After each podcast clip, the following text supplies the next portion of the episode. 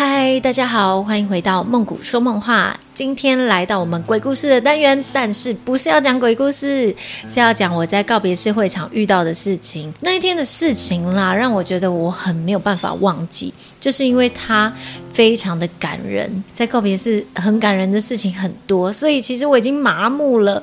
可是那一天我遇到这件事情，真的是觉得好难过。我那一天是在第三殡仪馆，就是新北市立殡仪馆。那我们乐队呢是坐在棺木会放在一个区块，然后我们就是坐在那个区块的旁边，所以我们是转过身，就是往右边看，这样就可以看到棺木，但是看不到里面的人啦，因为躺在里面。那一天呢，我们看到的是两个棺木，我们也没有很好奇说，哎，问什么事情这样，因为有时候确实两个人一起。往生过世的话，就很有可能是一起办，也是有两个遗照放在那个会场的花台上。所以当天呢，就是遇到这样的状况，那我们也没有特别问过世的呢，一个是妈妈，另外一个就是那个小孩。男生大约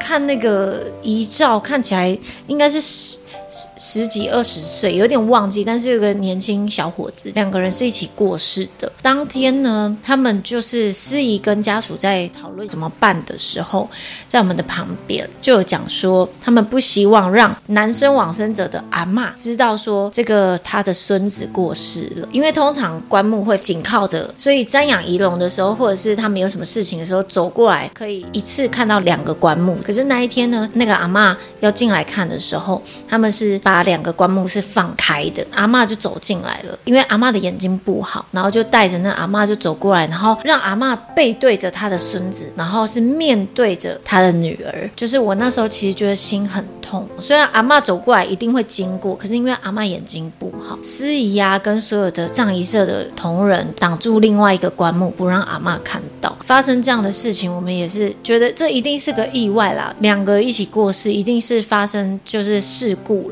当时我就是好想哭哦，告别式的时候会唱歌，所以我在边唱的时候就很想哭，然后那个哽咽，我就又很难唱。这个是我真的是觉得，嗯，很感伤的一个一个事情。对，那也是被我遇到了，我觉得也是很感谢，因为这样会让我更。更想要跟我的家人有更紧密的关系。今天的故事就分享到这了。其实我还有很多很多告别式的呃事情可以跟大家分享。如果你们有想要听、喜欢的话呢，也欢迎到底下留言。那我们今天就分享到这啦，大家晚安，拜拜。